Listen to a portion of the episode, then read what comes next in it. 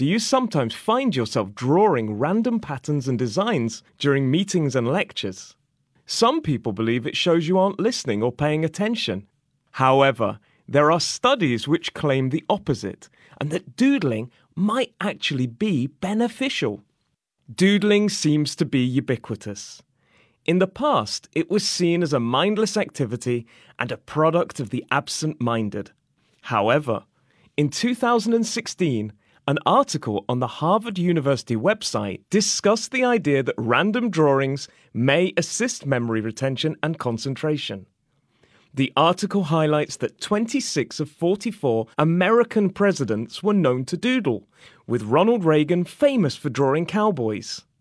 A 2009 study conducted by psychologist Jackie Andrade asked 40 people to listen to a dull and rambling voice message half of the group were asked to doodle and shade in a picture.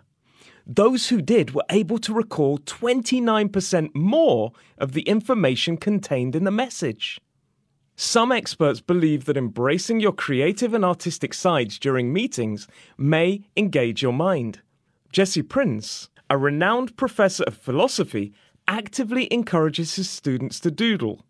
He believes that doodling is the attentional sweet spot and it might not just be good for your concentration. An artist known as Mr. Doodle has made a career out of his scribbles. He sells his art online and also goes to people's homes to decorate their walls.